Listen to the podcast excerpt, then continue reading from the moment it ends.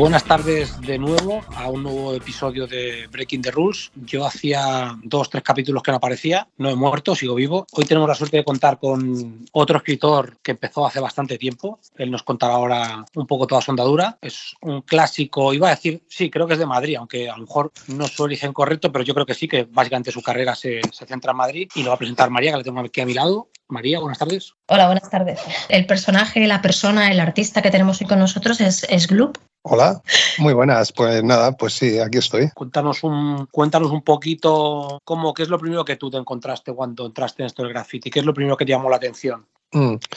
Uf, ¿qué es lo que me llamó la atención? Es que fue hace mucho tiempo ya. Eh, ese misterio que tiene quizás, el, el encontrarte algo por sorpresa, que te, que te, ese misterio, ¿no? Sí, pero más allá de lo que es antiguamente, pues eso, encontrar algo que te sorprendiera, que tú dijeras quiero formar parte de ello, ¿qué es lo que a ti te abre en la mente el decir, hostia, eh, está pasando esto aquí en mi barrio, eh, ¿puedo formar parte de ello? O, o, no sé, ¿fue la tele? ¿Fue un disco? ¿Fue qué es lo que tú, el, recu el recuerdo que tú tienes que te llamó la atención como para decir, voy a salir a. Primer, primera, bueno, antes de empezar a pintar, sí que tuve algún contacto con, bueno, un, un, compañero del colegio, todavía no existía casi el graffiti, llamémoslo así, ¿no? No, no había firmas por las calles cuando cuando te estoy hablando de esto. Estamos hablando del 80 y algo, del 83, pongamos, 84, 84 quizás. Ajá. Y bueno, un compañero de clase sacó un, como un spray que no sabía ni lo que era, porque eso pues era cosa rara, un nuevo invento, y hizo una pintada poniendo spy, spy en, en una de las paredes del colegio, ¿no? Cuando no había nadie por fuera. Y estaba allí con él y eso me, me sorprendió, me dijo, joder, esto es bastante extraño, ¿no? Porque de verdad, no había nada, o sea, eran las paredes totalmente limpias. Esto sucedió en Getafe, donde yo estaba en aquel, por aquella época, y bueno, lo dejé ahí estar, ¿no? Eh, me sorprendió porque let las, letras no tenían nada de estilo ni nada, simplemente spy como espía, ¿no? Pues como una cosa que te deja un interrogante, ¿no? Ahí lo que te digo. Entonces luego con, al poco tiempo, pasarían unos meses, eh, contacté con unos breakers también, pues era la época del break, del break un poco, ¿no? Del breakdance, que ya estaban llegando las películas, estaban ya empezando a poner los programas de tocata, todo esto en la tele y bueno, de alguna manera entonces venía con el pack también lo que es el, el graffiti eh, a, un, a un modo no, digamos que yo, yo, antes de tener, digamos que tuve más contacto primero con, con esos breakers, Ajá. que, con, con, los que conté, con, contacté en, en, un, en, curso de cómics que el que yo iba porque me gustaba mucho dibujar. Y bueno, pues ahí vi cómo, cómo, hacían bocetos y tal, pero que realmente no, vi que hacían bocetos de letras, pero no, no, no les veía que lo pintaban, ¿no? Como que solamente hacían bocetos. Y eso también de alguna manera me, me, impactó, o sea, de recuerdos antiguos, antiguos, ¿no? Y luego ya lo que es, me trasladé a Madrid y al centro y bueno, pues... Eh, ¿Esto sobre qué año sería esto, eh, Glu? Este ya estamos hablando del 85, 86, 86, ¿no? Un año o dos después. Y más o menos allí en el 86, sí, en el 86 empecé a pintar, ¿no? Y básicamente lo que nos rodeaba por aquella época ya empezaban a haber firmas en la ciudad, se veían firmas de, pues del Muelle, de Plec La Rata, principalmente luego había otras firmas digamos, con firmas con un cierto estilo, ¿no? Una caligrafía estudiada, estaban las, las que te he comentado, y luego había otras como Kai, otros escritores que simplemente escribían con, con, letras un poco como pues normales, ¿no? O sea, de mayúsculas sin buscarle ningún estilo, ¿no? Uh -huh. Estaba Kai, estaba, ya había, ya te digo, ya se veían algunas firmas, se veían firmas por aquel entonces y no sé, siempre de alguna manera había algo que me, me llamaba a decir eh, hacerlo, ¿no? No sé por qué. Hablamos entonces que este, este primer graffiti, el primer contacto con los breakers es coetáneo con, con, lo que llama la gente, no sé si para bien o mal, el graffiti autóctono o flechero madrileño. Con, eh, conectan en la misma época ambos, o sea, el fenómeno es graffiti squad con letras más punkis, con más rockeros, más un movimiento más punky rockero que no, el que vendría posteriormente con el, con el hip hop y el rap. Sí, estaban conviviendo los dos movimientos exactamente y eh, digámoslo así que, que yo no te sabría fechar tampoco cuando se pueden ver las primeras pintadas breakers o movimiento hip hop a las de, los flecheros, ¿no? Que yo pienso que parece que muy, muy a la par y aunque bueno, quizás Blake la rata dice que empezó en el 80 y no sé no me acuerdo cuando empezó en el 83 o por ahí, Pero vamos, eh, se ha tenido conocimiento del graffiti de Nueva York en, en Madrid en aquellos, en aquellos años y, y han convivido los dos, los dos movimientos, el, el, movimiento autóctono, ¿no? Eh, como lo han querido llamar, o los flecheros, así un poco despectivo. Eh, sí, pues yo te puedo hablar a partir del 86, que cuando yo empecé, y vale. me metí bastante a fondo en ello, ¿no? Principio yo, en principio empecé solamente a hacer firmas de flecheras, ¿no? Autóctonas. Sí, dime María, ¿qué me ibas a preguntar? Sí, te iba a preguntar que, que una de las cosas que más eh, curiosidad me suscita a mí es el, evidentemente, esa época yo no la he vivido, ¿no? Y me gustaría, me gustaría saber a través de tus recuerdos cómo era la ciudad, cómo la vivías tú, cómo era el ambiente en general, ¿no? Porque eh, supongo que había una especie de, de, de, embudo positivo en el, que, en el que se permitía ese tipo de creatividad y que la gente se lanzara a la calle, ¿no? Entonces... Eran otros tiempos muy diferentes a los de ahora, entonces hay que pensar que no teníamos móviles. Uh -huh. No existían cámaras de fotos, no, o sea, había, había, cámaras de fotos de revelado normal, ¿no? Pero generalmente no se solían emplear para, para fotografiar las, las, firmas de la calle ni nada de eso, ¿no? Sí. Y lo que es el ambiente es una, era un ambiente muy diferente, ya te digo, porque lo que veías lo veías, lo tenías que ver en, en la calle, no en internet, a través de una pantalla ni nada de eso, ¿no? Entonces, eh, ¿cómo estalló la historia, no? Y si realmente a la gente le parecía bien o mal, o si nos permitían hacer eso, no nos lo permitían. Desde luego estábamos, teníamos que correr más de una vez salir por patas, pero la gente sí que es cierto que tenía una cierta intriga, ¿no? Con el tema, o sea, ¿quién será este? ¿Quién será el otro? Como que nos veían todos los días en los carteles de los metros, cuando iban a trabajar, cuando venían de trabajar, cuando iban para acá, cuando iban para allá. Ten en cuenta que todos nos dedicamos, nos dedicamos a firmar los, los carteles de publicidad del, del, metro, de todas las estaciones. Y de alguna manera era una cosa como muy viva, ¿no? Era cambiar los carteles y, que, que, volviera a firmarlos entre todos, ¿no? Entonces la, gente se, yo creo que se tenía que quedar un poco flipada con eso, ¿qué, ocurría? ¿no? O sea, ¿qué, ¿qué, estaba pasando ahí? Que, aparecían firmas que se quedaban en, en la memoria, ¿no? Y que se repetían y se repetían. ¿Eras consciente de que estabas, que pertenecías a algún tipo de movimiento? En aquella época no, porque simplemente pues eh, estábamos eh, haciendo un juego en el que estábamos creando una serie de normas y, y leyes y, y, bueno, estamos de alguna manera desarrollándolo nosotros y ya te digo, no, no, no, era como que pertenecíamos a nada ni nada, simplemente lo hacíamos y, y la historia fluía, ¿no? Libremente. Os, os, inventasteis, como tú bien has dicho, un juego con sus propias normas, porque era una carrera constante el, el hecho de ocupar los huecos que quedaban libres. O sea, era, han cambiado carteles en Osonte y se iba a buscar ese lugar como si fuera un lugar nuevo, pero en lugar de hacer una pieza o crear un Hall of Fame, eh, buscar el, un, un buen lugar para poner tu firma. Sí, exacto. Además, te quería comentar que la gente, en cierto modo, sí que no nos tenía como muy mal vistos, ¿no? Sí que teníamos que correr alguna vez por eh, perseguidos por... Pero ya te digo, lo que es la gente, al, al, al ser un tipo de graffiti no muy vandálico, digámoslo así, que bueno, yo no considero que el graffiti sea vandálico, pero como que este yeah. está como menos, menos considerado vandálico, ¿no? Porque como pintábamos los carteles y pintábamos vallas y pintábamos en sitios mmm, más o menos donde no molestar, tratamos de no molestar mucho, ¿sabes? Que yo no considero el grafiti una molestia, pero bueno, hay gente que sí. Entonces, eh, quizás eso le dio un cierto toque, digámoslo así, a esta historia de donde poníamos las firmas, de un cierto agrado, ¿no? No, tan, no era un rechazo muy fuerte de, en ese sentido, ¿no? ¿Y a nivel familiar o a nivel entorno más cercano, que no fuera solo el entorno de gente que hacía lo mismo que tú? A nivel familiar, pues yo, yo casi ya estaba viviendo solo cuando empecé. O sea, yo empecé con, no sé si tenía 18 años o 17, 18 años, ya estaba viviendo solo y bueno, pues iba un poco de por libre, ¿no? Uh -huh. no, no, he tenido problema en ese aspecto. Y aceptación por parte de mis padres, pues la verdad es que les daba igual.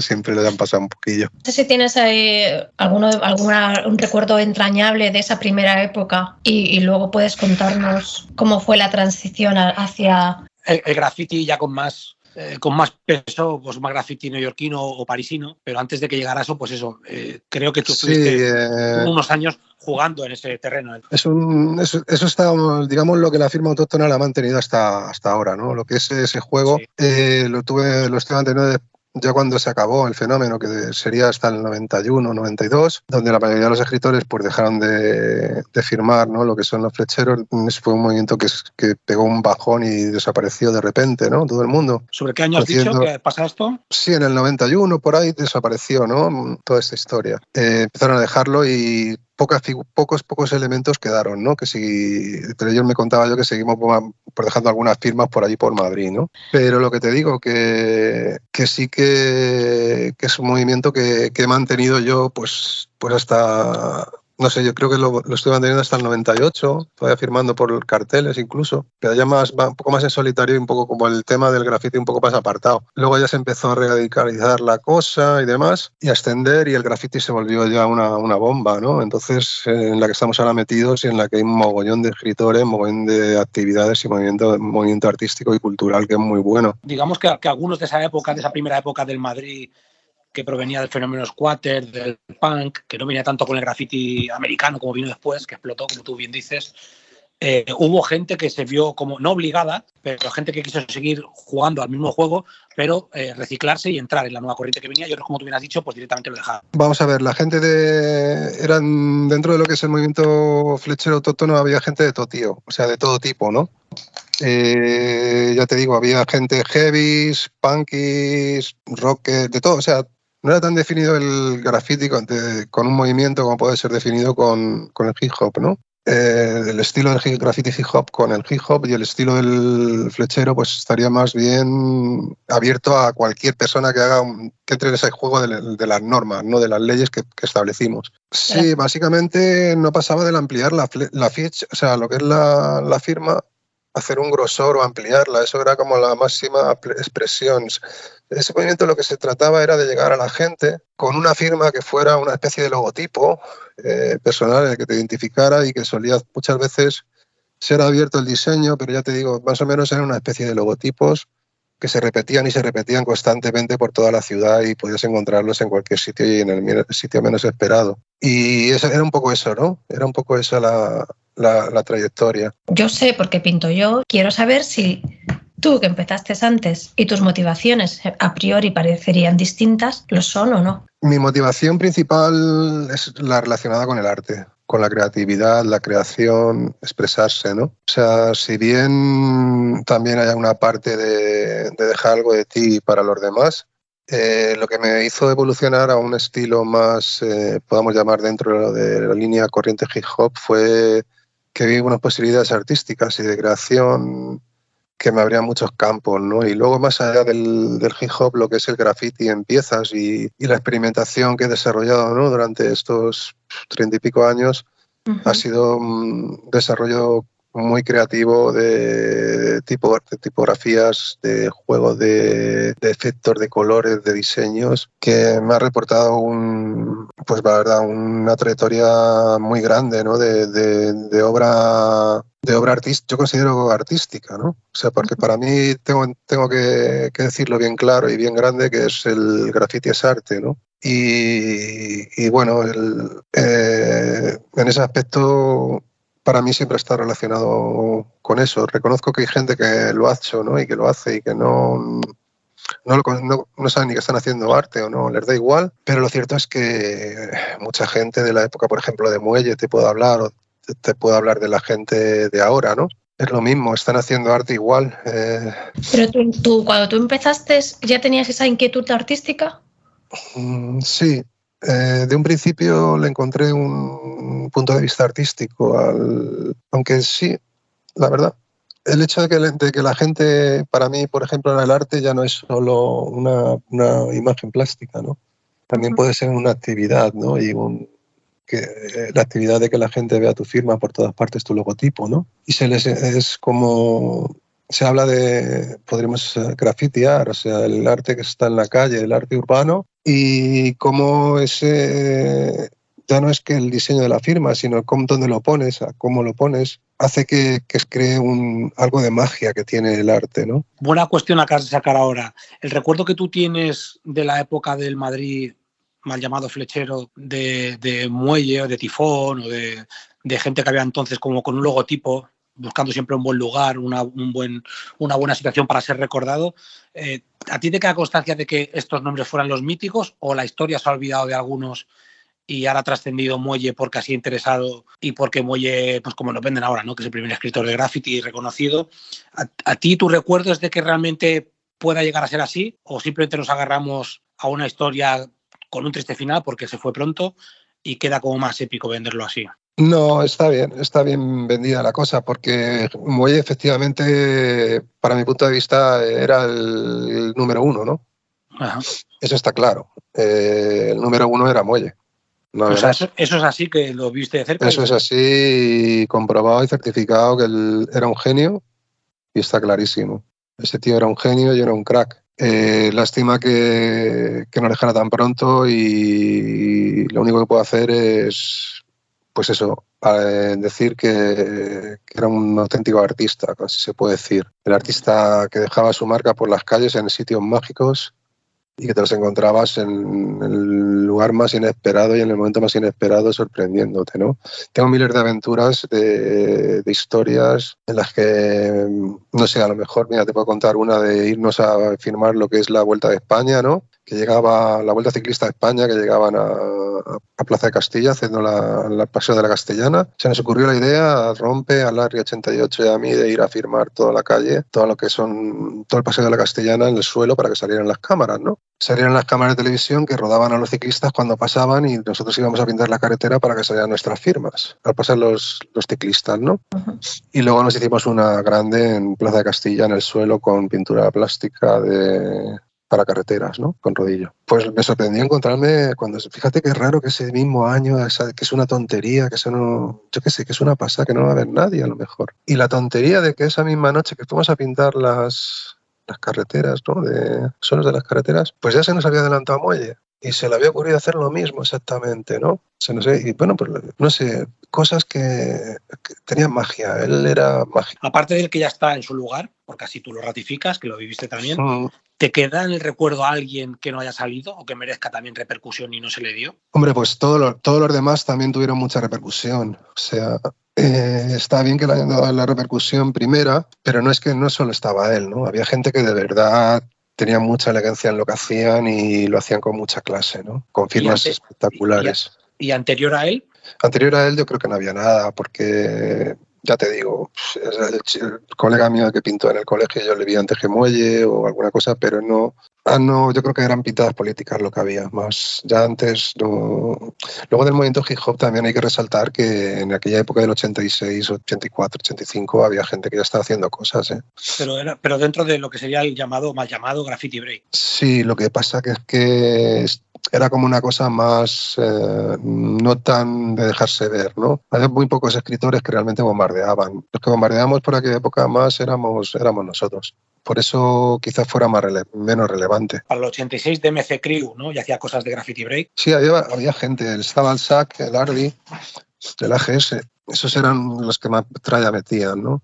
Unas firmas bastante bonitas. Pero volviendo al tema de los flecheros, yo creo que hay escritores que se les debería de, reconocer lo que han hecho, porque Juan Manuel, por ejemplo, se dedicaba a pintar carreteras y tenía una firma notarial súper bonita, una persona porque se dedicaba con 50 tacos o 60 tacos, empezaba a pintar, ¿sabes? Juan Manuel ya era mayor. Sí, ya era mayor y, figúrate, con esas edades se iba con su coche, pasaba a la mujer y, gente y personas, había unos personajes que realmente espectaculares, ¿no? De unas historias, gente mágica de verdad también, o sea, luego eh, firmas súper originales como Rato y Pasión o, mm, no sé, Frankie, o sea, y Tifón efectivamente también no metió mucha caña, pero hizo sus cosillas, ¿no? Rafita también, toda la... Toda la todos los bombardeos de Rafita que hacía piezas, porque su firma era una pieza, ¿no? Sí, sí, era un, era un grosor, correcto, era siempre un grosor. Y luego todos los, todos los punk, ¿no? El José Sapán, que es un escritor. José Sapán es un escritor también, parece ser que se murió de sobredosis, no se sabe nada de él, que tenía un estilazo firmando que era por cómo la energía que se le metía al trazo, ¿no? Y no sé, de verdad que, eran firmas que impactaban, ¿eh? Mm. Punk, Remebe. Kuspung también, sí, Remebe, mm, Alien, que mucha gente. Y es una pena que, pues oye, que, se, que gente que está, que está muerta, ¿no? que se, que se les hagan los homenajes en muerte, porque. Pero bueno, parece que va así la historia. Pero bueno, es, un, todo, es, todo un avance, ¿no? Que, por ejemplo, ahora en, hayan comprado obras de muelle súper caras y que muelle esté ahora de actualidad y tal, y incluso hayan hecho pues, sellos eh, hayan hecho billetes de loterías. Me parece un avance porque en realidad eso nos beneficia a todos de crear una conciencia de que el graffiti no es nada malo y, bueno, pues que no, tiene, no, se tiene que considerar eh, cosas que... No sé si me explico. Sí, sí, sí, sí. Hace un par de años, ah, justo antes de la pandemia, estuve en Logroño y justo cuando estaban eh, destapando y, digamos, inaugurando un mural que había hecho el muelle en, el círculo de arte de, la ciudad. Y bueno, estaba ahí su hermano, ya sabes, fotos, eh, charlas, preguntas, aplausos, todo muy guay. Pero a la vez daba mucha pena porque nos decían, es que esto estaba tapado, que ese mural llevaba ahí tapadísimo desde hace mucho tiempo, simplemente porque al, director de la escuela de arte le parecía una basura y el mural era guapísimo. Bueno, pero eso, durante 30 años esto ha sido una basura, lo escondo con lo que sea y ahora que está de vanguardia, pues de repente, hostia, que yo tengo uno aquí, pues lo voy a sacar a la luz y en el Museo de Holanda está tapado un montón de años un mural en la fachada gigante de Kate Haring y solo sacando unas chapas a la cuánto que lo tienen, van a barnizar ese frontal y se les va a quedar fijo allí, obviamente, el mural de Kit Haring. Yo lo que pienso también es que ya aparte de un mural de, gente famosa, gente más famosa, ¿no? O sea, no sé, todos los chavales que hoy en día están haciendo chavales y no chavales, o sea, me refiero a toda la gente que hoy está haciendo cosas que son súper guapas, ¿no? Porque pues el graffiti ha avanzado muchísimo, tenemos unos, una pintura fabulosa, todo tipo de boquillas, los estilos se han desarrollado mucho, la cultura ha evolucionado mucho, se ha hecho ya todo, se ha experimentado todo creativamente, se han hecho un montón de diseños. Entonces ahora mismo hay, un, hay una información de graffiti buenísima, accesible a cualquier persona que rápido puede, puede empezar a hacer piezas súper guapas, ¿no? Eh, ¿Esto a dónde me lleva? Pues a, a que realmente eh, cuando, si se valora el graffiti de Muelle, ¿no? O de Kid Haring o de quien sea, ¿no? Tenemos que empezar a valorar el graffiti de todo el mundo, ¿no? ¿Sabes? O sea, yo pienso, ¿no? Como algo de verdad porque el graffiti no tiene ese lado vandálico que le han querido buscar. Porque incluso en un tren no, no están tirando piedras a los cristales. Hombre, sí que es cierto que cuando tapan las ventanillas, pues la gente no ve. Eso entiendo que se puedan dejar las ventanillas sin tapar, ¿no? yo no, no, lo llego a ver vandálico ni en un tren, figúrate. Sigue siendo una, una, cosa de intereses porque hay trenes eh, que están tapados con publicidad y nadie, se queja, ¿sabes? Y entonces con la publicidad se ve exactamente lo mismo que con la, con Exacto, exacto. Fíjate estos trenes que les ponen las, las publicidad de, con puntitos, ¿no? Que no se ni las ventanas. La gente... pero al final es lo mismo. Pero bueno, Parece que el dinero, que el dinero sí puede permitir que, que el tren vaya pintado con un, con un logotipo y algo artístico que sale de la improvisación de una persona que se le ocurra, pues no. y que está haciendo una obra de arte ahí increíble, eso no se valora. Pues bueno, bueno eso es vandalismo y hay que borrarlo pues así vamos, gastando el dinero donde no hay que gastarlo. Exacto. Exacto. No estás destrozando, te borran y encima te, te castigan con pues o con multas o con cárcel en donde toque cárcel, ¿sabes? Y eso que estamos yendo al, ese es el, extremo, ¿no? Digamos, que, es el de, los trenes, ¿no? Que es como lo más chungo.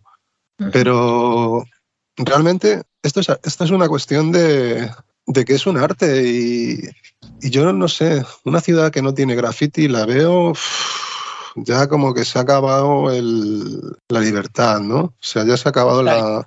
Está herida, está herida de muerte sin graffiti, es correcto.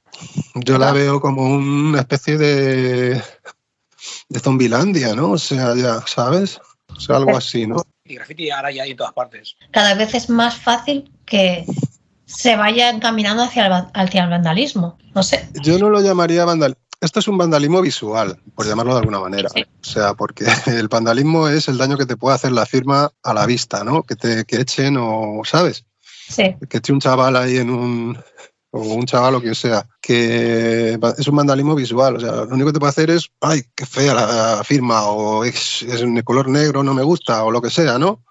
pero realmente no pasa de ahí, o sea, es que no se ha roto nada, o sea, eh, vamos a ver, entonces... Es un deslucimiento, está claro, es mucho más vandálico vaciar las arcas municipales de un ayuntamiento con todo lo que roban, algunos que yo me sé, y, quiero decir, que pongan el ojo, la prensa lo va a hacer siempre, va a distraer, pero es mucho más vandálico que un político que ha elegido la gente. Es mucho más vandálico que cualquier firma pintada en fachada, container o en un vehículo. Sí, pero vamos a ver, lo que yo decía más encaminado a que la gente se nos, se nos educa como sociedad a dar por sentado y, aceptar cosas como la publicidad, independientemente de que nos guste o no, eh, sea bonita o no, sea adecuada en según qué sitios o no, y sin embargo no se nos eduque para ver que las, las explosiones de arte bueno, sí, espontáneas no van a hacer daño a nadie. Pero eso que está diciendo se escapa de lo establecido. Y como tal, lo catalogo como algo. Por eso la gente cuando entra a una estación y ve Coca-Cola en un vagón gigante no le parece mal, porque es algo que tiene asumido el sistema. Coca-Cola está bien, apagado, pues está bien. O hay una pintada, a ver si la borran, que no puedo ver el paisaje. Bueno. y porque también la gente asume que si pagas, entonces han pagado, pues tienen derecho, no pagas, no tienes derecho. Pero lo mismo, encaminémonos al grafite y no a la crítica social. Está bien, ¿eh? Pero es que... No, no, era, era una apunta a lo de vandalismo que comentaba él, que es real, que es un vandalismo que, que, le han puesto esa etiqueta porque, mira, porque hay que ponerle algo. Sí, pues vamos hacia su historia personal, ¿vale? Venga, Nada, era, ha, salido el, ha salido el tema y no sé por qué, pero bueno. Una, sí, sí, lo dejamos aparte porque al final de la política no vamos a arreglar nada. Una preguntilla más si quieres con el tema de, Madrid, de Madrid flechero, Madrid autóctono, y si quieres ya cambiamos, seguimos para adelante. Bueno, volviendo al grafite autóctono, pues eh, sí, mira, yo empecé, eh, yo hice un cambio, bueno, no es que hice un cambio, yo empecé a hacer eh, grafite un poco más elaborado en el año 89 aproximadamente, para volver un poquito al, tema, ¿no? y, y, bueno, sí que es cierto que, que la historia era un poco como como como hacer algo, crear algo nuevo, ¿no? O sea, porque ya era un juego de letras, pero eran letras en las que había que meterles una decoración, un relleno y unas cosas, ¿no? Eran trabajos, pinturas más elaboradas. También te requerían más tiempo. Entonces era más fácil que tuvieras algún problema, ¿no? bien con la gente o cualquier cosa, o con, con, lo que fuera. Al estar más tiempo pintando, pues no sabes por dónde va a salir la gente, ¿no? Y, y bueno, pues ahí coincidí con, con Ars Carmona, no sé si conocéis. Sí correcto, RS Carmona. Y sí, bueno, pues él sí que ya fue mi contacto total con el, con el hip hop y ya empezamos a hacer un grupo y un grupo serio de, de, de graffiti, ¿no? que era ACT, los ACT, ACT Crew, que venía de Action, ¿no? Eh, porque lo que hacíamos era un poco de acción, ¿no? y, bueno, entonces ahí montamos este grupo ya en el te estoy hablando, no sé, no sé exactamente el año 90, por ahí más o menos, 80, 90, 80, sí. Y, bueno, pues contarte que, que, lo que es, que es este, este contacto con el mundo de, hacer piezas y hacer letras, la verdad es que me, enganchó, ¿no? Desde entonces.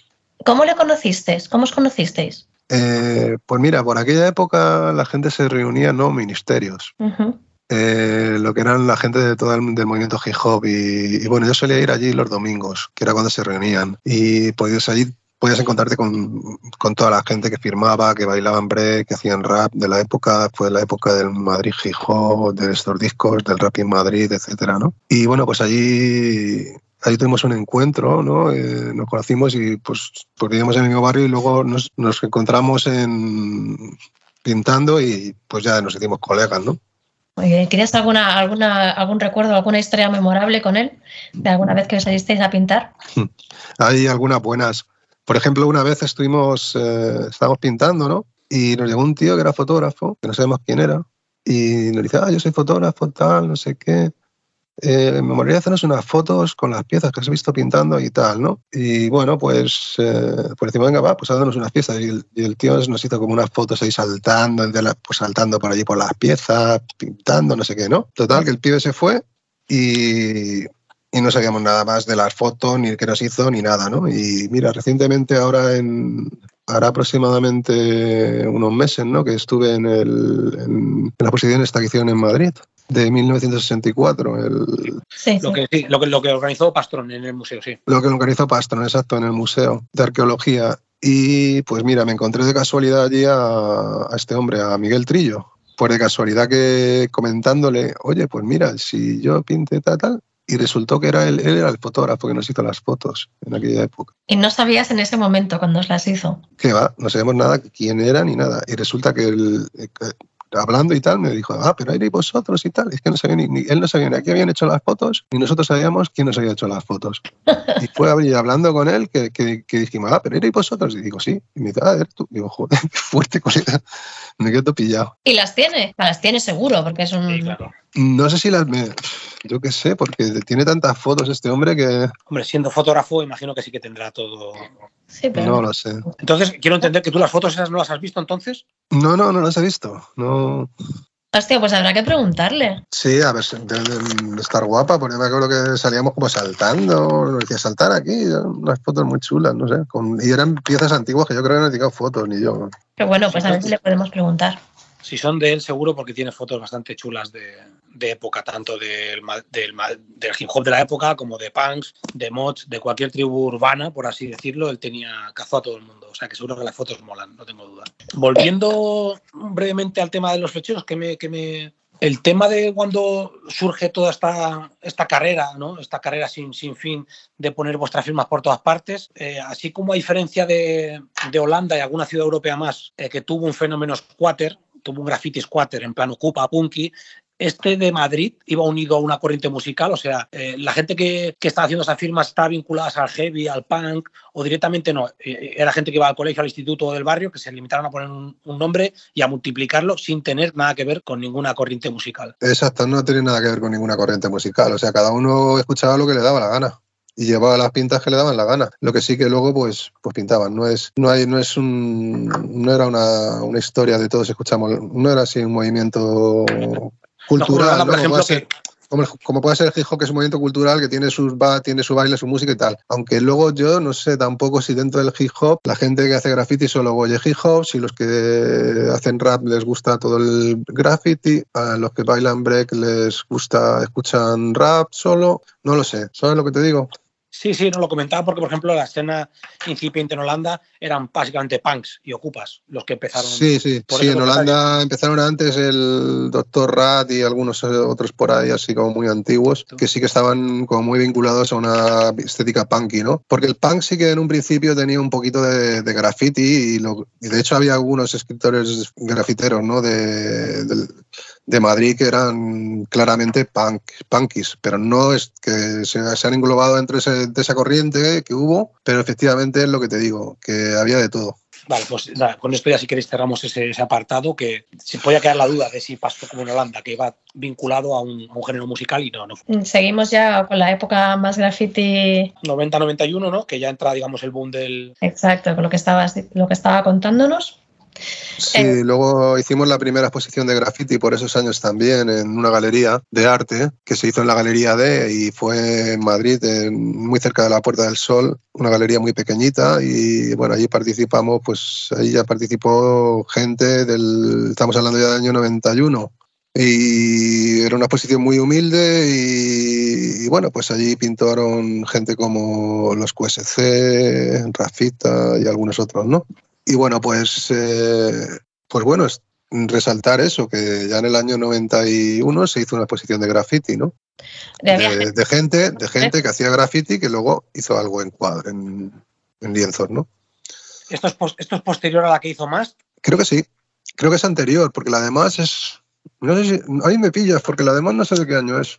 Es que, es que la demás eh, son de más o menos de la par, ¿eh? La demás fue una individual y la, esta fue una colectiva, quizás en ese sí se puede decir. Mm, Sí, dime, María. Digo que, que entonces ya había gente que se apoyaba o, o apostaba por um, nuevo arte, ¿no? Desde sitios más públicos, ¿no? Debían ser, Sí, en cierto sentido sí.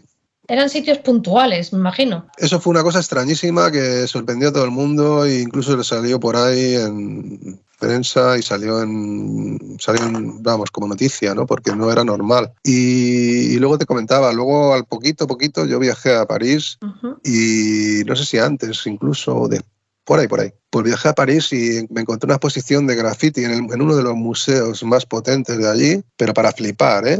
O sea, una- una- un museo grandísimo con cuadros gigantes de, de grafiteros de que, que pintaban el metro de Nueva York, como Dundee, eh, Zephyr, John Wan, Sí, Blade, Quick, sí, los que rulaban en esa época en los los, los de siempre, pues ya estaba una exposición en, mucho más avanzados que nosotros ya en un museo, ¿no? ¿Esto o sea, más adelantados. ¿En qué, ¿En qué, año has dicho que viste esto? Esta exposición que se hizo, no sé, me parece que fue en 90 o 91. Esta, de más, esta además está mirando desde el año 90. La demás es del año 90, pues entonces la demás es anterior, a, porque la que yo te digo es del 91. Quizás la primera exposición que se hiciera fue la demás que se hizo una galería que estaba al lado de la de, la, de Cibeles. Sí, entonces. Sí, Alfredo, Alfredo individual. La, esa es la individual y la colectiva sí es la que te digo yo, que esa es la única la única colectiva que se hizo. No creo que se hiciera ninguna antes. ¿Y cómo y, fue de pronto? El caso es que no vendimos ninguna obra, porque efectivamente no. Y bueno, a mí me robaron una obra. O sea que bueno, para mí eso es un, por lo menos es un privilegio, porque alguien se atrevió a robarla, ¿sabes? Sí, alguien estaba interesado. estaba muy interesado. sí. La, la conexión ah, con la ¿cómo se hizo? La conexión, pues no lo recuerdo. Ahora mismo no lo recuerdo, pero el caso es que este hombre estaba interesado, por, yo creo que se vio la exposición de, de París, uh -huh. tuvo noticias y, y, y dijo, bueno, pues pues quiero contactar y yo no sé con quién contactó de nosotros. Ah, no recuerdo eso. Pero el caso es que contactó con uno y ya con contactar con uno ya es, nosotros más o menos nos conocíamos todos. ¿Tienes foto de la obra que te robaron? Pues sí, creo que sí. Pues sería interesante verla, a ver si sabes. sí, además que me la han pasado y yo no digo, pero bueno, si esta es la que me desapareció, me la, pasado, me la pasaron hace poco y digo, pero si esta es la que me desapareció, me la... no sé quién la tenía, me pasaron la foto. Qué fuerte. Pero ¿eh? qué fuerte, sí. Y bueno, pues, pues eso, entonces eh, luego de ahí pasamos ya a, a, la época que estuve con 92, quizás, ¿no? 93. Sí, esta, esta, esta exposición que comentas tú, eh, Grafiti Urbano, ¿se llamaba? Sí, Grafiti Urbano. 92. En la Galería D, sí, es del 91. Galería D, ¿no? año, año 92. Pues yo, mira el cartel. Ah, 92, sí, hostia. No tengo, ya no me acuerdo de los números, pues del 92, más posterior. Sí, saben aquí. No, no, te, no fui mucho de, las, de los años que diga, que, a mí, que yo tampoco soy una. Max, Max 501, 0 bajo 0, Coser, Ersi, Gold, Glue, Hast, King, Cool, Rafita, Sae, Peseone, Sirai, Snow, Suso 33 y Trase. Sí, exacto. Es que Miguel. Bueno, pues del 92. Y eso que le hice yo el cartel, ¿eh? Y lo puse 92, pero es que no estaba pensando que era el 91. ¿Tienes, ¿tienes, el, ¿Tienes el cartel aún? ¿Lo guardas? Sí, sí, lo guardo. Mm. Fíjate que tengo el cartel y no me acordaba de la fecha. Bueno, del 92. Pues el 92, claro, y la, la, exposición que te comentaba del museo, ¿en qué año era? ¿En el 91 o en el 90? Eh, ¿Cuál? ¿La que París. dijiste que viste, que viste fuera de, de, gente de Nueva York? La de París, la de, sí, la de Nueva, gente de Nueva York, con Qui, John Wan, todos estos. Es que hay varias. En ese, en ese momento estaban siempre girando por varias ciudades europeas, igual estaban en Holanda, que estaban en Londres, que en París, y siempre, aunque siempre eran los mismos. Había una, yo fui creo que en el año 90, me parece, o 91, sí, no sé. 90, 91, es que esos años también ya cualquiera se acuerda, son muy similares. Pero me voy a poner aquí las fotos para ver, decir ya fechas bien dichas, ¿vale? Porque es que... a ver, que han pasado mucho. Ya, ya no fallo una. bueno, que además tienes aquí a Miguel, que es una enciclopedia, el tío, y lo que no lo sabe pues, de memoria, tiene una colección ahí de datos. Aquí ya information. Es un, un, tío. De hecho, por eso sí. mola que Es que hay, vale, pues hay varias, en ese, en ese, momento hay varias. O sea, eh, en Ámsterdam se activó también muy rápido esto de las galerías, con Jackie Cornblit, con Blade, con Mickey, con, bueno, con mucha gente, con Show, con Soe. Eh, sí. en, todas, en, todas, partes se activó y al mismo tiempo que estaban exponiendo en Londres, eh, a la semana siguiente estaban en París, en Dinamarca, en Groningen, en Rotterdam. O sea, iban girando por ciudades europeas y era como un tour de un grupo de música, pero era de, de, de arte. Ellas, eran ellos girando como, como, pues como artistas, que es lo que son, vaya. Sí, entonces, encontrar el año exacto va a ser complicado ahora. Igual con tiempo sí que te lo podría localizar, pero. No, no te preocupes. Ah, eso es. O sea, que tú te encuentras eso en, en, en, Francia, dices, y claro, con eso flipas, entiendo, ves todo eso en, en una galería. Sí, la verdad que, que flipé, porque además eh, había un movimiento muy, no sé, como que se estaba reconociendo ya el graffiti, estamos hablando del año 90, 91, ¿eh? y ya se estaba reconociendo a nivel artístico, ¿no? En sitios. Para los artistas de graffiti, que no, no ya todo el graffiti, pero sí a los artistas que ya han aportado algo, ¿no? ¿Sabes? Porque sí que es cierto que no, no porque un chaval salga y haga una firma eh, digamos que es artista. No, o sea, no es tan rápido, ¿no? O sea, es como, es como digamos, como cuando un, vamos a ver, que es un artista primero, ¿no? Para entendernos. Entonces habría que, que ir al, al, principio, ¿no? Y un artista es el que, no todos los artistas son buenos, o sea, todos, todos son artistas, pero no todos, hay, hay diferentes niveles, ¿no? Yo siempre he pensado que, que el, el La diferencia del graffiti o de la gente que pinta en la calle con, otras personas es que eh, nosotros desde el primer momento que salías a la calle y pintabas eras desde el primer día ya estabas enseñando lo que haces a la gente. Quiero decir, tu, trayectoria y tu, y, tu, y tu evolución como artista está en el ojo del huracán desde el día uno. No hay un trabajo. Exacto. Exacto. son bocetos, pero no es lo mismo el boceto que pintar en la, en la pared a tiempo real, sobre todo cuando eres pequeño. Sí. Creo que el graffiti sea un arte cuando empiezas, pero sí que es si eres artista porque necesitas expresarte de alguna manera y te vas convirtiendo o no en artista dependiendo de lo que necesites tú y de cómo, y cómo lo, encares, ¿no? Exacto. Es el camino del artista, es, como un camino de artista de, de graffiti, ¿no? es un camino. y alguien se queda, algunos se quedan un poquito más atrás y otros más adelante y los que siguen pues logran un reconocimiento. Lógicamente su obra tiene que, tiene que tener más peso, ¿no? Que el que no, que el que lo deja antes. Bueno, o, no, depende de lo que. Si hace poco y es una pasada, pues también es, es una pasada, ¿no? ¿Sabes? que lleva mucho tiempo y no evoluciona porque no evoluciona o porque no le interesa, porque lo único que quiere es un desahogo o porque claro. no da más de sí y su discurso pero no ha Sido una, ese, pero ha sido un artista ese tiempo. Exacto. Y hay gente que lo ha hecho muy bien y no por llevar más tiempo quiere decir que lo vayan a hacer mejor, ¿no? También hay que ver que es un arte público, ¿no? O sea, me refiero a arte público que es un arte que sale, no es ya que la gente tiene que ir al museo o a la galería a encontrar una, un, cuadro, una obra nueva de un artista, una exposición a un... A, una galería, ya no, la gente ya no tiene que ir a las galerías para, para, ver las obras de los artistas. Con el graffiti son ya los artistas los que sacan las obras a las calles bueno, estar en la se calle. Las pone, se las sacan, le sacan las, las, obras, ya no en los museos, sino que sacan las obras a la calle. Y eso es, el, eso es una cosa que hace el, el, artista de graffiti, que saca, saca el arte a la calle. Entonces es un arte público, es un arte, en cierto modo, social, social porque sí que es cierto que no está regularizado, que, es un, que se salta la norma, pero que en cierto modo confía en que el ser humano no es tan malo como lo que parece. Pero al menos los grafiteros no están comportándose de la peor forma, ¿sabes? Porque están sacando arte e intentar hacer lo mejor que pueden, de la mejor forma que pueden, sin molestar a nadie, sin molestar a nadie, porque con una firma no estás insultando a nadie, no le estás, no estás criticando a nadie, con tu firma estás reivindicando simplemente tu existencia y que estás diciendo a la gente que estás aquí que este es un periodo efímero de vida y que estás dándole algo positivo, que es tu, tu momento, tu pasada por ese sitio y estás ofreciendo algo bonito, ¿no? Y yo lo veo así. Lo que, lo que, más moleste, ¿no? Poder hacer lo que te apetece hacer sin tener ningún tipo de, de permiso ni... Exacto, porque es que mira, por ejemplo, un país, o sea, un, me parece a mí que una ciudad, por ejemplo, donde los artistas, primero, el arte es algo que va con, relacionado con el ser humano. O sea, si encontramos una ciudad donde no tenga arte, es triste, porque entonces ya el arte, ya si muere el arte, la hemos jodido, porque eso es una parte creativa del ser humano muy importante y expresiva. Entonces, si ya empezamos a, a que el arte no se, no se promueva y no se nos aliente, tanto el arte urbano como cualquier arte, estamos jodidos y cada vez el arte va para abajo, ¿no? Bueno, ahora menos. O sea, me refiero, la gente ya no tiene interés por el arte. Ahora, nunca lo ha tenido, pero, pero ahora como que igual. Me, refiero a, la gente en general, al público mayor, ¿no? Entonces, volviendo al tema del graffiti, pues no sé por dónde, se me acaba de perder.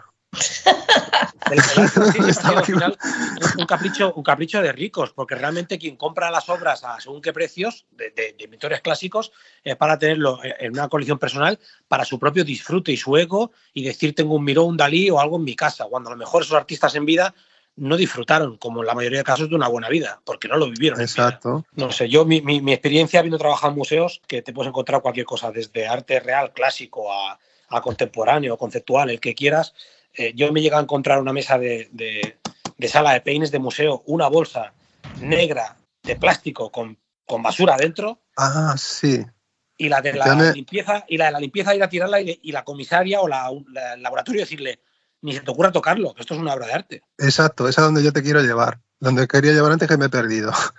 Eh, exacto, lo que yo donde quería llegar es que el arte institucionado, yo cuando estudiaba en Bellas Artes, una de las preguntas es, eh, ¿qué es el arte? ¿no? Nos preguntaban. Entonces, una de las respuestas que me dio un profesor, que me parecía más o menos decente de qué era el arte, es que es lo que se considera arte, ¿no? Lo que es el arte es lo que se considera arte. ¿Quién, ¿Quién considera lo que es arte? Le consideran que es arte supuestamente son las autoridades artísticas, o sea, los, los críticos y todos esos, toda esa peña, toda esa, esa mafia que son los que consideran lo que es arte y lo que no es arte. Entonces esa gente resulta que son los que se encargan de establecer lo que es arte. Entonces, en una ciudad en la que los artistas se les paga para hacer cosas que supuestamente deben de agradar a la gente, como esculturas, murales y demás, son esos, esos eh, estos personajes, ¿no? Los que deciden quién lo hace y a quién le pagan. En cambio, la gente que sale del gueto, que salen, que, que están haciendo cosas a un nivel artístico muy avanzado, porque ya hay una cultura muy grande, hay una trayectoria muy grande dentro de lo que es el mundo del graffiti, están haciendo cosas muy avanzadas, a esa gente no se le paga, aunque ahora se les está llamando para trabajos y demás, pero bueno, que eso lo vamos a considerar interesante, ¿no? Que a la gente se le llame para trabajar y hacer murales grandes y demás, pero igual manera, a los chavales que están haciendo cosas guapas, que están por la calle y se pillan un muro y se hacen un mural ahí por la cara, todo guapo, esa gente hay que aplaudirles. ¿Sabes? Sí, pero creo que como poco aplaudirles. Están perseguidos porque no pasan por los cauces que ellos marcan. Exacto, pero eso no es arte para ellos porque los que tienen que decir si es arte o no son, son los de arriba. Entonces, esa es la que ellos querían llevar antes. Momento, ahora de un tiempo para aquí, habréis visto los dos y los que escuchan también, que cada vez más está más en boga eh, pues los festivales de street art, que pueblos enteros acaban pintando sus medianas, y como que al final el sistema eh, mastica todo, ¿no? Le pasó con el punk, le pasó con el rock and roll antes, mastica y asume todas esas eh, maneras de, estas formas de rebelión que surgen sin que ellos las creen y, de alguna manera luego pues las canalizan o las intentan meter dentro de lo que sería su, su dogma, porque todo lo que sea que se escape de su control, pues obviamente no les interesa. De ahí que cuando una pinta no les interesa, la blanquean rápidamente de gris, porque es como un color, no sé, ¿por qué no blanquean de azul turquesa? Siempre blanquean de gris. Como que no te pueda salir, ¿no? no quieren algo que te pueda crear una fantasía. Todo lo que sea que se salga de, de los patrones marcados está mal. Por eso graffiti yo pienso que siempre ha estado mal, porque no lo ha marcado nadie desde una administración. Entonces, como va por libre y lo que va por libre no gusta, porque los sistemas están creados así, pues hay que erradicarlo y eliminarlo para que no procree y se genere más. No les funciona porque no cuentan con que graffiti es una compulsión, bueno, el arte en general, ¿no? Pero en el caso del graffiti, eh, cuando hacemos la broma y nos llamamos entre todos enfermos, somos unos enfermos, no podemos parar. Es que esa compulsión hace que no podamos parar, independientemente de que nos llamen para festivales y pintemos. Que quiere pintar, pinta igual. No pueden parar el graffiti, no lo digo en plan no pueden pararnos, sino no pueden pararlo porque se, porque se ha demostrado que eh, se sigue pintando, que hay gente que no lo deja y hay gente que se suma, con lo cual es una cosa que no, que es una batalla. El, el problema es que la gente, yo creo, mm, no toda la gente, pero hay mucha gente que considera, no lo ven bien, porque es como que, como que no le, como que les molesta, ¿no? O sea, les molesta que pintes, pero no, o sea, porque como una falta de respeto hacia la otra persona, ¿no? Eh, me refiero, ¿sabes? Que lo ven como una falta de respeto o, algo así, que se ha saltado en la... no es ya las normas, porque está también que se... Bueno, ahí me estoy, me estoy yendo. A ver, decidme vosotros por dónde seguimos, porque... no me pierdo con la facilidad. No, no, al final por donde quieras, el entrevistado si tú quieres. O vamos a, vamos a ver por dónde seguimos. No, pues. Yo creo que me vais a preguntar vosotros. Si quieres, si quieres, retomamos la línea de al final de, de, tu, de tu punto de vista y de tu carrera dentro de esto, que al final es, de ti de quien vamos a hablar, todo y que tengamos puntos de vista y podamos explayarnos. Em, a partir del 90-91 eh, ya nos has contado que, que, te encuentras con, no sé si fue un poco anterior, con ARS eh, en nuevos ministerios, luego hacéis Fuerte Pacífico, vosotros dos pintando por allí. Eh, cuéntanos a partir de este momento para dónde siguen. Eh, para mediados de los 90, a mí me consta que ya empiezas a cambiar eh, formas de, letras, hacer letras más redonditas, letras más cómic, empiezas a buscar nuevas mm. historias. ¿Es correcto? Pues mira, la verdad es que ya a partir del. A ver, te voy a decir exactamente las cosas, voy a mirarlas porque es que si no, no me, no me aclaro. Mira, mm, sí, en el 91 conocí a, a, Carmona y empezamos a pintar piezas y ahí ya me atrapó el mundo de, le di más, casi más valor a hacer piezas a jugar con las letras y bajé un poquito lo que es el, el, tema del bombardeo, ¿no? Poquito a poco fui bajando el bombardeo y ya todos los años me he dedicado más a, a buscar el rollito de, del estilo, de las letras, de jugar, de, de innovar y de, y de bueno, de, de eso, ¿no? Un juego ya más bien estilístico y que otra cosa. A mí me gustaría preguntarte por tu conexión con Alicante. Bueno, en verdad no tantas, o sea, no te creas, ¿eh? Pensaba que sí, pero... no, tengo mucha, no tengo muchos años aquí, pero bueno, está más en Valencia, ¿no? El, he estado 10 o 11 o 12 años en Valencia, ¿no? Ah, vale, vale. Pues... Y luego en Madrid, pues casi toda mi vida, en Madrid. Todo lo que falta, ¿no? Entonces, explícanos tu relación con Valencia. Pues nada, con Valencia muy bien. La verdad es que es una ciudad que me, que me acogió muy bien, una ciudad con un montón de graffiti, donde está mejor visto el graffiti que en otras ciudades que he visto, e incluso eh, muy bien. Una ciudad fabulosa. La ciudad, además, me, los escritores de allí me acogieron muy bien cuando llegué. ¿Qué puedo decir? No sé.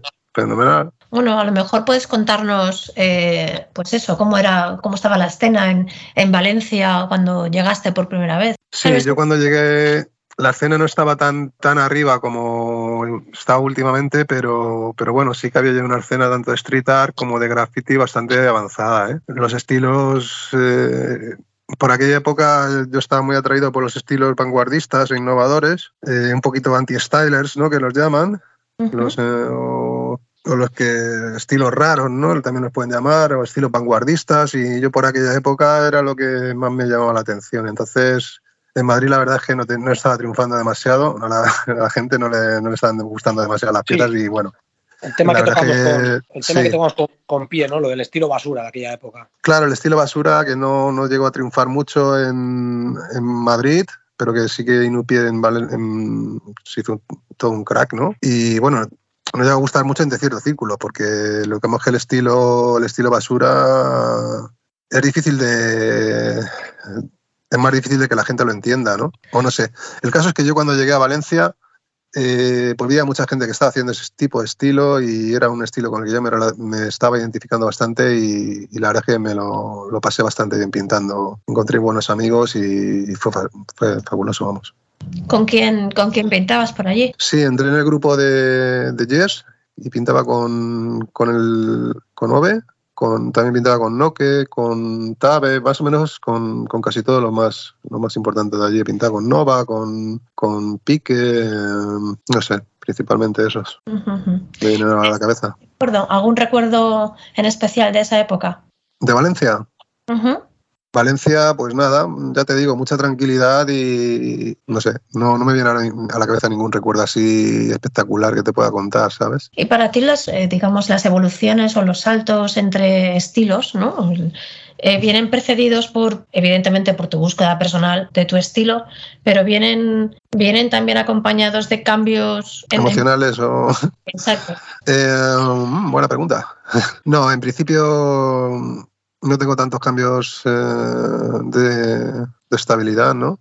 Como bueno. para hacer tanto cambio de estilos, porque realmente lo que yo hago, el, el proceso de viendo un poquito mi, el desarrollo completo ¿no? de mi, mi trayectoria dentro uh -huh. del graffiti, yo me he dado cuenta que apenas si repito una pieza, ¿no?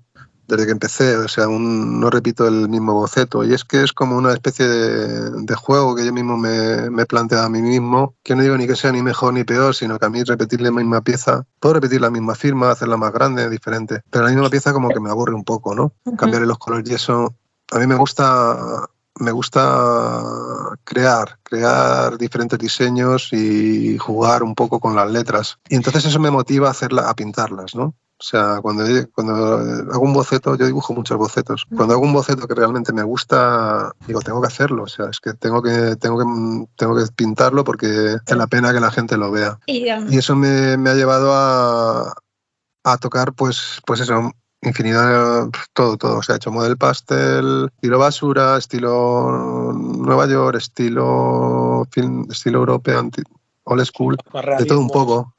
Sí, Pero también tengo que decirte que soy muy consecuente con lo que yo siento en ese momento, eso sí, que no es que estoy haciendo una cosa, ¿sabes lo que te digo? Un estilo que, no me represente en ese momento, ¿no? Pero entonces sí que responde a una búsqueda que tiene que ver contigo.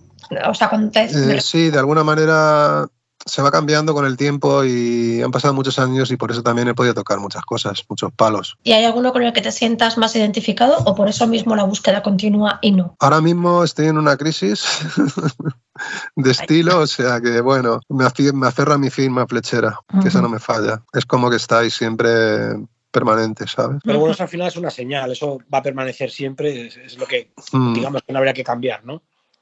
Eso sigue conmigo, me ha venido acompañando y, y de alguna manera es lo que, aunque cambie, cambie el estilo de letras de, piezas, eh, digamos que la firma se ha mantenido y es la que realmente me representa y representa toda mi trayectoria. Y es cuando más, más verdadero graffiti he hecho, ¿no? Porque el graffiti de piezas, hacer una pieza en una fábrica o en un lugar abandonado, es graffiti, pero no es lo mismo que, o sea, podemos, es lo que yo pienso del Internet y esto, que, que el graffiti que se ve en internet, pues es como muy ficticio todo, ¿no? Porque puedes ver una pared muy bonita pintada, si se la ha pintado en el patio de su casa, te da igual. El caso es que no tiene nada que ver con, con millones de firmas en una ciudad, ¿no? Eh, que están transmitiendo una energía muy potente, ¿sabes? No, no, y se perdió, y con esto estoy totalmente de acuerdo, se perdió frescura, porque si tú miras cualquier fanzine o libro con material eh, de años anteriores, mm, te puedes ir del 2000 para atrás eh, se ve que la entrada de Internet, todo el que ha favorecido para muchas cosas, también ha dañado en, cuanto a frescura y tal. Ves muros de antes, estilos de antes, podías derimir. Es en cuanto, en cuanto a autenticidad, ha dañado en cuanto a autenticidad, yo creo. Porque ahora la gente ya busca, no busca, se busca tanto lo que es eh, que te vean en la calle realmente, sino ya a veces pues se llega al extremo de pintar incluso para internet, ¿no? Y yo tengo que reconocer que alguna vez lo he hecho, o sea, he caído en la trampa y me he puesto a, hacer piezas incluso para subirlas a internet, o sea, que yo digo, pero bueno, ¿esto qué es? ¿No? ¿Sabes? ¿Qué estoy haciendo con mi vida? No, es que dices, ya he perdido todo el, se ha perdido el sentido, estás pintando para, para enseñarlo por internet, o sea, y estás pintando una fábrica, un sitio. Hay veces que, que me ha pasado, tengo que reconocer. Y tampoco digo que sea malo, porque es productivo, ¿no? Pero no sé, creo que es menos auténtico que cuando tú haces las cosas para que la gente las vea, no en Internet, sino que las vea en la calle. ¿Sabes? La ventana al mundo que supone Internet no tiene nada que ver con lo, ¿sabes? con lo que era antes. Entonces me parece fantástico que pueda ver lo que hacen otras personas, porque de otra manera no lo vería. Sí, es una, es una, es una pasada. Yo me acuerdo realmente cuando, eh, mira, ahora hablando de eso otra vez, en el año 90 yo estaba suscrito a un, para aquel entonces no teníamos posibilidad de ver nada de graffiti. Y la única forma de ver piezas de otra peña era simplemente mandarnos cartas con fotos, ¿no? Eh, si conocías algún grafitero de otra ciudad, te mandaba fotos o, y podías ver te podías ver un poco lo que está haciendo, ¿no? Para tener un poco de conocimiento y, y porque es un disfrute ver piezas de otra gente, ¿no? Entonces, eh, en ese aspecto, lo que tenemos ahora en el Internet es una pasada, porque tienes para ver de todo lo que quieras, de todos los estilos que quieras. Es un, es un disfrute. Realmente lo que pasa es que la gente no valora esto porque no han estado sin esto. esto realmente es una, una fuente. Yo pienso que la, todas este, estas fotografías que están con obras, pues son obras de arte, que la fotografía es la obra de arte que queda, o sea, de algo que ya lo han borrado, ¿no? Entonces, entonces, es de un valor Otra cosa que te quería comentar antes también, que las fotografías de los grafitis tienen mucho valor porque es, la, es como el testigo de, esa obra, ¿no? Claro. Y, y, entonces lo que, lo que te iba a comentar, que yo en el año 90 yo me suscribía a una, una revista de Underground Productions de, Suecia. Del norte, sí, de Suecia. Y bueno, era de las poquitas revistas que había de graffiti y alguna otra, otra fanzine y te llegaban como muy contagotas y tenías que esperar no sé cuántos días para llegar a tener una información de algo en aquella época. Y ahora pones el internet y tienes todo, todo, ¿sabes? Eh, es como que, por un lado, está muy bien, porque, no, por todos los lados, o sea, esa cantidad de información es súper buena para, que, la gente, pues de verdad disfrute de algo que, que merece la pena porque para el que sepa verlo, esto es un verdadero disfrute, ¿no? me pasó una cosa tan triste con una revista hace poco, la estaba viendo, una de esas revistas antiguas, y había una pieza que me gustaba muchísimo, tío, y puse los dedos como para agrandarla, ¿sabes? En el papel, y eso es lo único que... Qué fuerte. Sí, porque estás acostumbrado a poder hacerlo grande. Pero en el, claro. Eso le va a pasar a mí todavía. Qué fuerte. Tus ganas de, de, pintar, tanto cuando vivías en Madrid como cuando vivías en Valencia, ¿sabes? Si concentraban en la ciudad o si querías salir a otras ciudades o salías fuera de, de la ciudad para pintar. Sobre todo con las firmas, ¿eh? Firmas era por todas partes, por donde iba. ¿Pero viajabas a otros sitios para firmar? Sí, eh, sí, sí, he salido a otros sitios. He firmado en Nueva York, cuando fui para allá. Eh, no es que saliera a firmar exactamente, pero por donde iba yo siempre he firmado. O sea, desde, desde que me. Por todas partes por las que he ido he firmado. Por ejemplo, hablando con Inupié, Inupié firmaba por donde él sabía que lo iba a ver porque le encantaba ver sus firmas. Claro, a mí no tanto. O sea, me, me encanta ver las firmas, pero realmente cuando yo firmaba más a saco, porque ya es verdad que lo dejé hace mucho el, el bombardeo así, tan, tan, tan. De verdad que me pasaba todo el día firmando. Uh -huh. Es que no hacía otra cosa, salir a firmar y a firmar y a firmar pues ya eso ya se un momento que también tiene que ver mucho con la energía ¿no? que tienes de toda esa fuerza que tienes cuando eres pues más joven, ¿no? Y bueno, pues, pues yo sí que cuando, por donde tú y yo iba, hombre, me encantaba sobre todo por ver mis firmas, pero ya eran, ya llegaba, yo quería llegar a sitios más, o sea, ya no era posible ver todas mis firmas. No sé si me explico, que ya estaban por todas partes, pero sí. El principio era el mismo, ¿no? Tú querías ver lo que hacías. Eh, sí, a, cuando nos gusta ver lo que hacemos, pero si no lo vemos tampoco pasa nada, porque va a estar ahí. Si, yo lo que quería es que duraran y una, una tontería de, de, idea que tenía es que yo cuando os digo, a ver si alguna vez, cuando yo sea mayor, veo alguna firma mía de estas antiguas, para decir, mira, mira qué fuerte, colega, todavía dura aquí una, ¿sabes? Pero eso no te ha podido pasar, por ejemplo, volviendo a tus viejos barrios de Madrid o no lo has hecho, no lo has visto. Creo que queda una en Madrid, sí, allí en el, en el barrio donde yo vivía antiguo, pero no sé si seguirá. Creo que sí. Eh, a mí me gusta cuando hace poco estaba en, en, en Reus, ¿no? Y estaba con un uh -huh. amigo y me dijo, mira, joder, las plantas han tapado mi pompa. Iré y quitaré las plantas. Le dije, no lo hagas. Eso va a preservar esa pompa muchísimo tiempo, aunque no la gente no lo vea ahora, eso quedará ahí. Y creo que esa es una de las formas en las que el graffiti eh, sigue relacionándose con la ciudad ¿no? y con el entorno. Además, el graffiti se le puede dar muchas utilidades. O sea, ya aparte de. Aparte de una idea que me acaba de venir, ¿no? O sea, eh, aparte de, de, que el graffiti estéticamente puede aportar vida y puede aportar humanidad y puede aportar muchas cosas, uh -huh. pues no sé, ahora, yo por ejemplo, ahora estoy reformando la, la, pared de mi casa, ¿no? Y resulta que tiene unas grietas y que entra por ahí humedad y tal, ¿no? Contra más capas, más mantenimiento. Pues sí. venga, pum, una buena capa de graffiti y ya no entra lluvia. Sí, sí. Es, una, es una broma.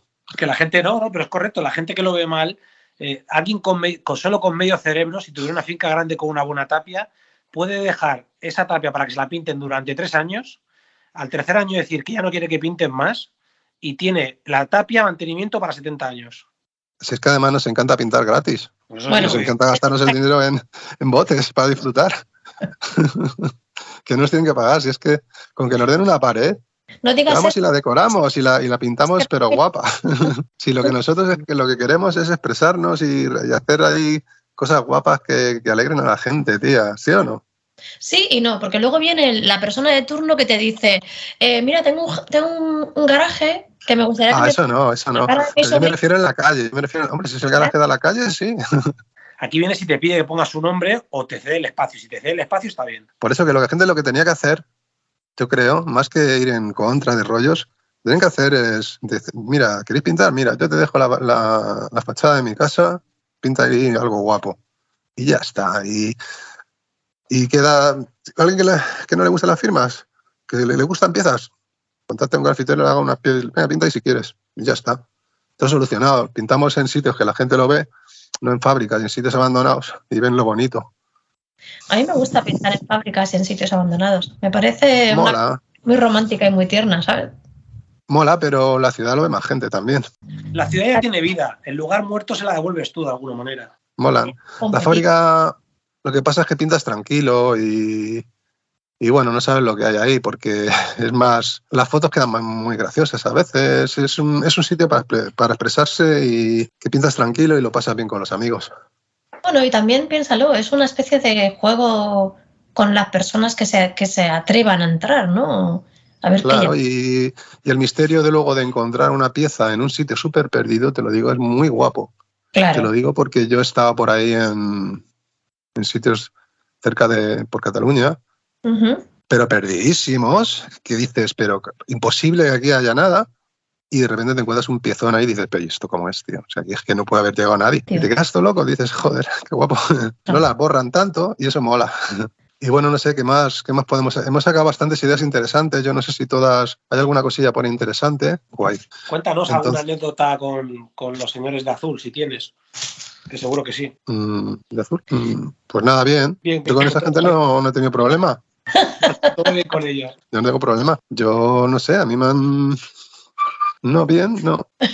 La vez que me. ¿De qué azul? De, de, de nuestros amigos, los, eh, los de Boys in Blue, los, los que nos protegen. Boys in Blue hay, hay de todo, hay de todo. Pero vamos, generalmente hay gente bastante comprensible y que entienden la cosa y, y saben que las veces que me paraban me decían, venga, deja eso ya, chaval, ¿qué haces ahora con tus años haciendo esto, hombre, venga? O te decían, mira, eso confirmando. O cuando estaba haciendo un graffiti me han parado, o y otras veces que tal. Son gente, es- depende con quién des, es como una lotería, pero por lo general son bastante comprensibles de que entienden que no estás haciendo nada malo. También es tu actitud, ¿no? A lo mejor. No sé, yo no, no he tenido problema y bueno, de hecho, pues hombre, hay, hay policías que han hecho graffiti. O sea, que es que, Y que siguen. que siguen, seguirán. O sea, que es que, ¿Sí? ¿Y siguen? que Sí. no, no lo veo yo tan malo eso, que si ellos lo hacen es porque... Y es que no, yo no he tenido problemas ya, como te cuento, vamos. Mm. Pol- Policías y graffiti no pueden ir de la mano, ¿eh? ¿Cuál ha sido uno de los mejores momentos de tu vida para ti dentro del graffiti? ¿El mejor momento? Sí, uno de los mejores. Mucho, pero un- No te lo puedo contar. no me lo puedes contar, vale. No te lo puedo contar. mejor momento. ¿Eh? El segundo mejor momento, uno de los mejores que puedas contar para, para. Ah, y es que me quedo con el primero. No Ah, puedo pero que te, lo quieres guardar. Muy bien. Bueno, pero el primero no, No lo puedo contar. contar. El primero no lo puedo contar. Y, y, pues en alguno de los peores, si quieres, para que no sea todo tan. Uf, no, no, no, de los No. peores no, no es que no los mejores, pero bueno, el- el- ha habido momentos muy buenos en esto de graffiti y sí, el mejor ya sé cuál es, Peor, peor marrón, peor fuga. Si quieres, podemos decir que el mejor está por venir. eso, el mejor está por venir quizás, pero bueno, ya ha habido alguno bueno. Entonces, el graffiti la verdad es que mm, me reporta muchos buenos momentos y siempre que pinto un graffiti, la verdad es que me da vida. Sigues pintando a menudo, ¿no? Eh, pinto de vez en cuando, ya te digo, cada vez menos. Lo que sí que he estado dibujando mucho, me he hecho unos, yo no sé cuántos mil bocetos tengo ahí ya, demasiada información, yo ya no, no doy abasto. He puesto a ordenar las fotos de todo lo que tengo y es que ya no sé ni lo que hacer con tanto. Me parece que no lo puedo ni enseñar. Pues eh, Es un problema. te quería preguntar también por los libros, porque tienes unos cuantos publicados. Eh, ahora mismo tengo cinco libros publicados en Amazon. Eh, serían. Ahí he puesto un poquillo de lo que he hecho y tal, pero tengo dos de fotografías, no, tres de fotografías. Uno que es de obra plástica y otro de, de texto, de una, bi- una biografía. Y sí, los libros, eh, pues mira, es una forma de, de dejar constancia de, de- de tu trabajo, ¿no? Y bueno, ahora estaba intentando hacer uno, como te, te digo, ¿no? La- del material, estaba recopilando material y poniéndolo en orden. Ujú. Y tenía la intención de, hacer un libro nuevo, pero ya creo que me supera, ¿no? O sea, porque quería hacer un libro solo de fotografías con una selección de todas las buenas y de, o sea, una, una representación grande, grande de fotografías Ujú. seleccionando lo mejor, las mejores fotos de cada pieza y tal. Es que se me ha subido a muchas fotos y digo, esto puede resultar muy tostón, ¿no? Para la gente. Ya como que se me supera el- la, el- la producción, ¿no? Pero bueno, eso te desanima por un lado a seguir pintando, pero por otro lado te da la satisfacción de que has hecho un buen trabajo. O sea, es cierto que son muchos años los que llevas pintando, pero cinco libros está muy bien. Luego hay otro libro también que se puede descargar gratuitamente que se llama Relatos de un, se llama mm, Relatos de un escritor de graffiti, ese lo, lo publiqué con licencia GPL, eh, o sea, es GPL creo que es. La licencia esta de la no atribución, no comercial y todo eso, ¿no? Sí. Entonces ese se puede descargar en, en formato digital de, si se busca, es eh, Memorias en Graffiti y esos son micro relatos relacionados con el graffiti, ¿no? Y cada uno de ellos ilustrado por un, un grafitero. ¿Son relatos reales o son, y son imaginados? Están basados en están basados en historias reales algunos de ellos y son micro, micro relatos, ¿no? Son de una paginita muy muy cortos y cada uno ilustrado, ¿no? Con una, una ilustración. Está muy interesante, lo recomiendo que si lo podéis descargar, Ahí ponemos el link. Para que la gente, si te parece bien, ponemos el link y que la gente se lo descargue también si quiere. Claro, y ponemos link a Amazon a ver si viendo algún libro. Claro, por supuesto. Claro, también, sí, por supuesto. Pues a ver, preguntarle. Seguramente puedes quedar todo el día preguntando cosas. Eh, yo creo que hemos Yo sé. ya el tema de, de su inicio, de esa parte eh, en la que confluyó con los flecheros y con el break, su paso a la explosión del graffiti americano en Madrid, con, con también reminiscencias parisinas, que Mm. hubo una explosión en Madrid de estos dos. En mediados de los Sí. 90, hemos 2000 es para aquí, pero bueno, también hemos hablado de su paso por, por Valencia. No sé Ujú. si él cree que nos hemos dejado algo o no, que crea el importante destacar. No, yo, hombre, este, tendríamos para hablar, yo qué sé, te contaron la vida, pero yo creo que para eso, pues mira, que pueden leer el libro este Memorias en Graffiti, que ahí dejo mis memorias Claro. escritas donde cuenta anécdotas y cosas, y más o menos lo que es, eh, hemos, hemos vislumbrado un poquito, sí. Se se la- te la has preparado bien, ¿eh? porque has hecho un. eh, pues, ¿Para qué os voy a contar más a vosotros? Si tengo ya un libro ahí. Perfecto. y que quiera más información puede consultar. No, pero Correcto. preguntar lo que queráis, en serio. Es que ya te digo que hay mucha historia para contar, o sea que de lo que se quiera se puede hablar. Eh, No, no. bueno, no sé, yo siempre pienso que todas las, eh, las conversaciones que tenemos con alguien son la primera parte de algo, ¿no? Porque, Ujú. porque a medida que voy entrevistando a más gente voy aprendiendo más cosas de, de cosas de tiempos y de personas que no conocía. Entonces pienso, bueno, pues Exacto. con todo lo que conozco ahora nuevo podría entrevistarlo otra vez y sería completamente distinta la, la conversación. Para Pues- mí, con esta primera conversación me parece que está genial. Si Yo creo tú... que está bien, ¿no? Sí, porque yo en principio no creo que tenga así nada que, que, que resaltar más, ¿no? Solo quiero saludar a, a toda esa gente que me ha apoyado en todo este tiempo y que de alguna manera ha estado cerca de mí y he compartido momentos buenos y felices, pues a darles una- un abracito y poco más. Pues como último, sí que te pediría, si tú tienes a alguien en mente que te gustaría saber de su historia, para que nos comentes quién, para ver si podemos tener la oportunidad de entrevistarle. Si tienes a alguien en la mirilla que diga, hostia, me gustaría saber más sobre esta persona, o porque no coincidí, o porque al contrario coincidí y creo que se la merece, por no sé, alguien que tú tengas ahí. Eh, sí, vaya, buena pregunta. Pues, a ver, no sé. Esa la tengo que pensar, ¿eh? Bueno, tómate un, un minuto y medio. te doy. Ay, con la No sé, presión. a ver a quién. Alguien para entrevistar, que quiera yo saber algo más de su vida. Sí, O que tú creas se eh, merezca estar, o sea, que se merezca e- ese, es- esa, ese acercamiento y que, y que no lo tengamos en O mente. sea, como alguien como que para pues hombre, mira, si queréis podéis eh, hablar con lo que sé. Pues mira, hablar con el Chae, con el OVE de, de Valencia, que creo que se lo merece. Apuntado. Bien. Pues yo qué sé. Yo creo que con esto. Miguel, tú has empezado, tú despides el programa. Pues oye, muchas gracias por la entrevista y por todo el trabajo que estáis haciendo, que lo que sacáis es más bien conocimiento y eso es muy importante. Muchas o sea, y joder, Ese es que sigáis ahí en ello. es el motivo de este podcast, hablar con gente que nos cuente sus historias y que al menos se quede grabado, como la tecnología ya tiene pinta que va a ir para arriba y Sí. no para abajo, que quede eso colgado y Exacto. tiene curiosidad Que quede algo, Exacto. Está muy bien porque de alguna manera queda esa constancia y, y bueno, pues ahí de- dejamos nuestras pequeñas opiniones. No sé si sirven para algo, pero bueno, ahí quedan. Oye, un fuerte abrazo y venga, seguimos en contacto. Igualmente. Muchas gracias. Vosotros. Un abrazo.